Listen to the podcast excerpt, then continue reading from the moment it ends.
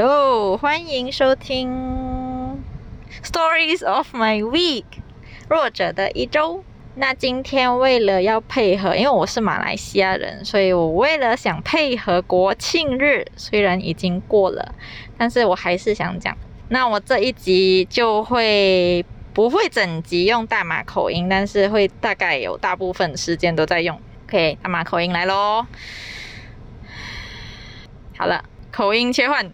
嗯，可能你们会觉得这么吼，我不用大马口音来录音嘞。其实我也没有很清楚诶，就是可能哦，每次录音的时候我会自动转换，有时候连跟朋友讲话我都会自动转换的嘞。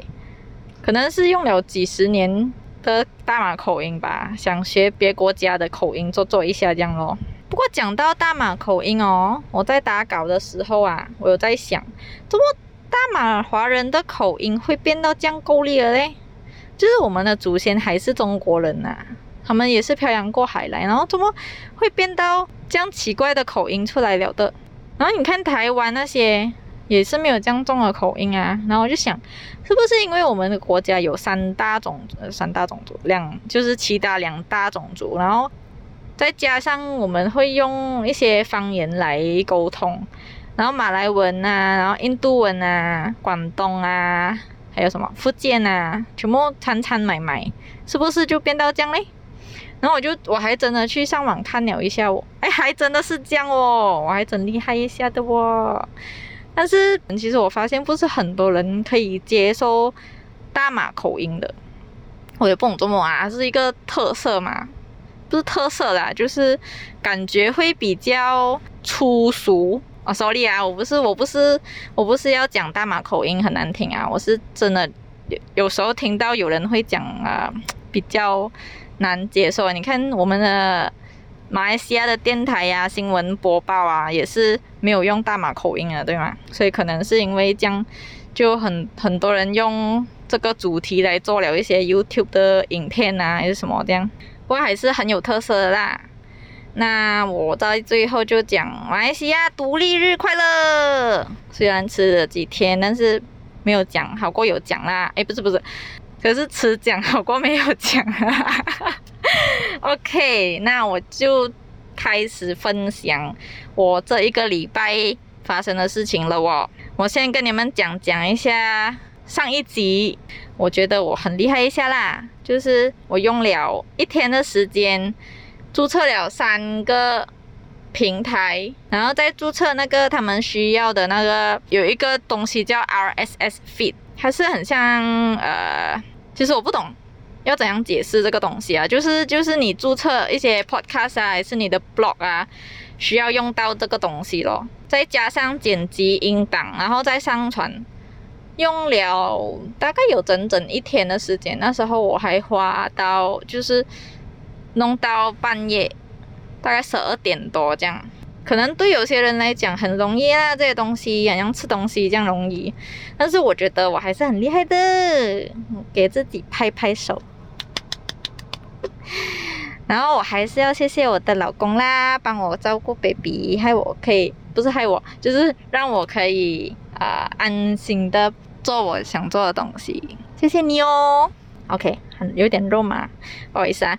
然后，嗯，哦，还有哦，我跟你们讲哦，我在新加坡的一家书店哦，它的名字叫 Times 啦。然后哦，竟然给我看到有 TikTok 教学嘞，而且还放在那个 Children Reference 那边哦。哇，我那时候看到讲哇，西米，竟然会有这样的东西嘞。他们就是很像鼓励小孩子去做网红吗？是这样的意思吗？还是现在其实很普遍，只是我比较迟看到而已。我不懂啦，只是我看到的时候那个心情哇，有一点很难形容那个感觉，就是感觉自己有点老了，是不是时代真的 在变化了？我可以感受到以前我妈妈的心情，就是哇，时代变化了，现在的年轻人真的是什么什么。可是我也没有要讲现在年轻人怎样怎样啦，我是觉得嗯。真的越来越开明啊！整个社会就是不会把很像以前老一辈觉得不三不四的东西，现在竟然有人出书，而且是放在著名的书店然后还放在小孩子的区域里面，哇，我觉得还不错，是跟百科全书一起放的嘞，很厉害一下嘞。然后我的那个怪咖老公就在旁边讲一句：“这些才是现在的小孩要学的吗？每天看到有过时的东西。”嗯，我只想说，希望他以后依然保持这样的想法啦。嗯，就是很开明，这样哦，以后可能跟他孩子沟通应该不会有问题啦，希望如此啦哈。然后他们还有呃卖，就是用来做 YouTuber 啊，做 TikTok 的用具嘞，就是那种那种。那个叫什么？我不知道那个真正的名字叫什么，就是一个圆圈，然后打光这样子的。就每次看到他们做 YouTube、做 TikTok，会看到啊反反光出来，你会看到他的眼睛里面有反射，就是后面是圆圈的灯光啊，就是那个东西。然后还有一些支架，都是给小孩子用的嘞。哇，真的好激动啊！OK。接下来我要讲的，我要分享的这个东西会有一点严肃啦，所以我想用回，我可能没有办法用马来，就是啊用大马口音来陈述这这件事，所以我可能会用回第一集的那个口音，就是比较比较台湾腔的。OK，那我就开始要分享啦。我不知道你们有没有试过，就是很像。你当你很生气的时候，你会怎么说？就是很像有东西主宰着你的思绪，或者是你看到的东西，你会很像被恶魔附身的感觉。那我常跟我的另一半说，就是当我不讲理啊，或者是发脾气的时候，我都会称我自己是被恶魔笼罩的，就是我身体里面的恶魔出现了。那我就来说说到底是什么事吧。这礼拜的某一天，当我哄我孩子睡午觉的时候，他怎么哄都不肯睡，他还站在床上跳来跳去。我很清楚，就是孩子不想睡，我其实是不能怪罪于谁的。但是我当下就很生气，因为以前每次哄他睡。我都会预先提醒自己，不管等下发生什么事，自己都要冷静。我每一天哦，每一天哄睡的哄睡之前，我都会呃预警自己。然后，而且他就是在这个礼拜之前，他几乎已经好几个礼拜就是睡午觉都很顺利，就是让他静静躺着，然后我也没有说话，两个人就会一起睡着了这样。那所以很自然的，我那个预警的习惯我就消失了，就没有那个习惯去跟自己说啊，等一下不管怎样，他不想睡也就算了，不需要去发脾气还是什么的啊。那那天我就没有这样子做，而且当你预计一些事情，然后并抱有十分把握的时候，却事与愿违的时候的那种挫败感，你们有试过吗？就是。可能你们没有，但是我会有啦。然后在说之前，他不睡觉是因为呃，可能早上睡的比较多，比较迟起床，所以可能下午才不会睡觉。那可是那一天，他明明早上七点半就起床了诶，然后而且在整个早上的那个他的行为也让我觉得，嗯，他等下会累的睡着，可是并没有。然后再加上我当时就想说，哦，可能他睡着了，我就可以啊做自己的事情了。然后我的怒火就开始越烧越旺，我就做了一些，就是过后会让自己后悔的事情，就是把他强行压在床上。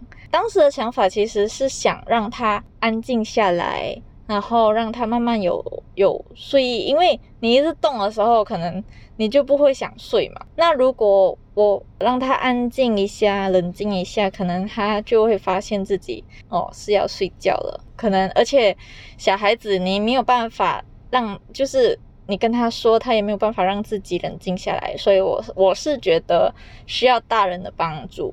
那那时候我压他的时候，我承认我是有。就是有情绪的，有带情绪的，把他压在床上，压了大概五秒吧，然后我就放开了，然后我就刚，我就马上意识到自己好像不该那样，放了过后，我的怒火也有消了一点点，就消了一点点。可能是因为他没有睡觉，我就不能休息，我就不能做自己的事情，感觉有一点不爽吧。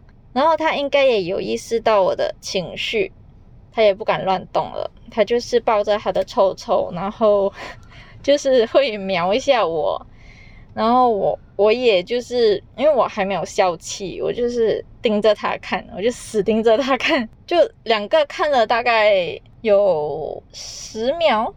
应该不到十秒吧，他又开始站起来，开始站起来，又要开始玩了。然后他看到我，他就想，他就他就会，因为我会跟他，有时候我们伤心啊，我们哭啊，还是我们生气啊，我会跟他说：“哦，现在我在生气，或者是现在你在伤心。”然后他大概会知道这个情绪是怎样的表情，然后他就会他就会说：“妈妈伤心。”然后。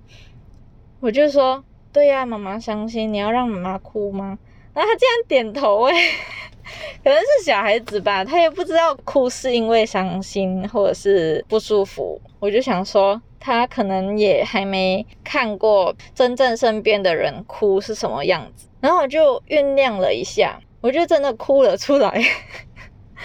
我不知道当时为什么我会哭的那么那么稀里哗啦，可能是因为为。之前做的事有一点挫折吧，就是觉得很抱歉，我不应该这样子对自己的孩子，然后让他害怕，我很自责。过了过后我就冷静了，然后我也有跟小孩道歉了，然后我就跟我先生说，刚才在房间里面其实发生了什么事，然后他很惊讶的说，你你是有暴力倾向吗？然后后来我就想想，嗯。我之前生气的时候，甚至在脑海里把很多人都杀了。那我现在有点好奇，这样算暴力倾向吗？我没有真正对任何人施暴，但是我却在脑海里面应该杀了有超过五个人吧，连续杀人犯。那。我分享这个故事出来呢，我是想提醒一下当了父母的听众们，不管你们有没有像我这样的行为，希望你们真的要好好控制自己的情绪。当然，我这个行为是绝对不良示范哦。怎么让自己比较不容易暴怒呢？我他我我是常常会用刚才我说的预警行为。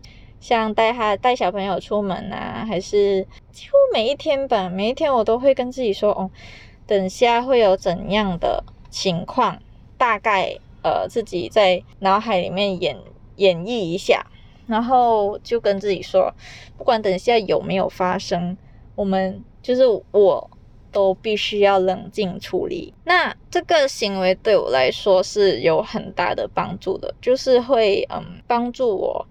没有那么容易动怒。如果这个帮助不了你们的话，我还有另外一个行为，另另外一个呃方式，就是说尝试说服你自己，就是小孩嘛，调皮是一定会的。那为什么他会这样子呢？就是为什么小孩子都是调皮的呢？你有没有想过，其实是他们的好奇心所驱使的呢？让他不要去做的事情，他就偏要去做。就好像大人啊，有时候我自己看到一些告示牌说危险，呃，请远离之类的这种告示牌，我都会想说，嗯，里面到底是什么？到底有多危险？为什么要放这个告示牌？那因为我们成人知道了危险这个词的含义，它是真的会带来受伤、呃，流血跟很严重的后果，所以我们就阻止了我们的好奇心继续探索下去。可是小孩不知道，小孩他是嗯，完全是空白的一张纸，所以他会用一些方式去探索，就是他完全没有概念，就是对危险。完全没有概念。虽然说我有时候会跟他说会流血，然后他也大概知道，因为我有好几次有流血过，然后我也会给他看，我说，嗯，这个就是流血受伤了，妈妈受伤了。然后可能他也有发现，然后他也觉得血很恐怖，所以当我说哦这个东西会让你流血或者是很痛，他他就会阻止了他自己的。呃，行为，那我不晓得这个方法对你们有没有用啦。我是只是提一个建议，希望说你们不要责怪小孩太调皮啊，还是什么的。因为你越阻止的东西，他们就越想去做。那如果那样东西是无伤大雅的，那为何不让他去探索探索呢？就是可能他会探出比比就是比书本上还是比我们看到的东西更有趣的事情，也说不定，对不对？当你真的想阻止他做一样东西的时候，请不要用吓唬的方式来吓你的孩子，因为我虽然不知道他会带来怎样的后果，可是我相信。没有必要这样子去吓唬一个小孩，因为他们会把你所说的每一句话当真，就是因为他们不知道嘛，他们都会认为说，哦，大人说的话都是真的，会很容易去信任一个人。所以，当你习惯性的一直用吓唬啊什么的去让孩子呃停止他的行为。可能以后吧，他发现你这你讲的东西都不是真的话，那他是不是会对你失去信任呢？我是这样子觉得啦，我不知道会不会有这样子的后果，但希望你们真的，如果有什么事你们不想他去做的话，请耐心的讲解这个呃，就是他要做的事情会导致什么后果，然后慢慢让他理解，让他明白。所以，当我不知道，当你用小孩探索世界造成的导弹，当你知道他导弹的原因，你是不是就不会那么容易动怒呢？因为你至少知道他不是有意要跟你对抗，那可能你就会更加的有耐心去指导他。那在这个这则故事的最后，我想再跟我的宝贝儿子。道个歉，虽然我当下已经跟他道歉了，可是我还是想说对不起，宝贝，妈妈以后都不会这样做了。啊，我这个 我这个故事有点在忏悔耶。OK，那严肃的，就是严肃的故事我都分享到这里了。那接下来我又把口音切换。叮叮，OK，还记得上季我有讲到哈，要改掉迟起的习惯吗？然后我，我竟然在这个礼拜放弃了诶，我起不来，我不周末起不来，然后，但是我还是坚持早睡啦，就是早上还是起得来喂喂儿子泡奶的，就是喂他喝奶，只是偶尔想玩游戏，我就我就。放纵自己，要让自己迟睡一点，偶尔啦，偶尔一天两天这样啦。然后我想说，周末我会放弃早早起嘞，我就想啊，到底是什么原因？可能是因为以前工作的时候都要早起嘛。然后我那几天，我上两个礼拜，我维持两个礼拜，上两个礼拜早起的时候，那感觉是真的不是很好。很明显的，就是感觉回到以前工作模式，就是早早起来，然后洗刷，然后去上班的感觉，真的很不喜欢。可能就因为这样，我就有阴影的感觉，不是很好受啊。可能是因为这样。那好啦，不要假假啦，睡不醒就讲睡不醒啦，好。OK，我那我这集大概就讲到这边啦。然后在节目的最后，我想跟你们讲一下，为了让我的节目有更好的跟听众们互动，然后也也为了满足自己的好奇心啊，我打算在这几期每一集的最后，我都会抛一个问题。这问题呢，可能是哲学的。也可能是奇葩的，然后偶尔可能会抛一些正自己正在困扰的问题，然后需要你们帮助这样。那这集的问题嘞，刚才有提到了，在脑中杀人，就是没有真正行动，可是在脑里面幻想暴力啊。其实这个幻想暴力算不算罪嘞？有点精像精神出轨的问的感觉，对不对？然后如果啦，你的亲戚有这种思维模式，你可以接受吗？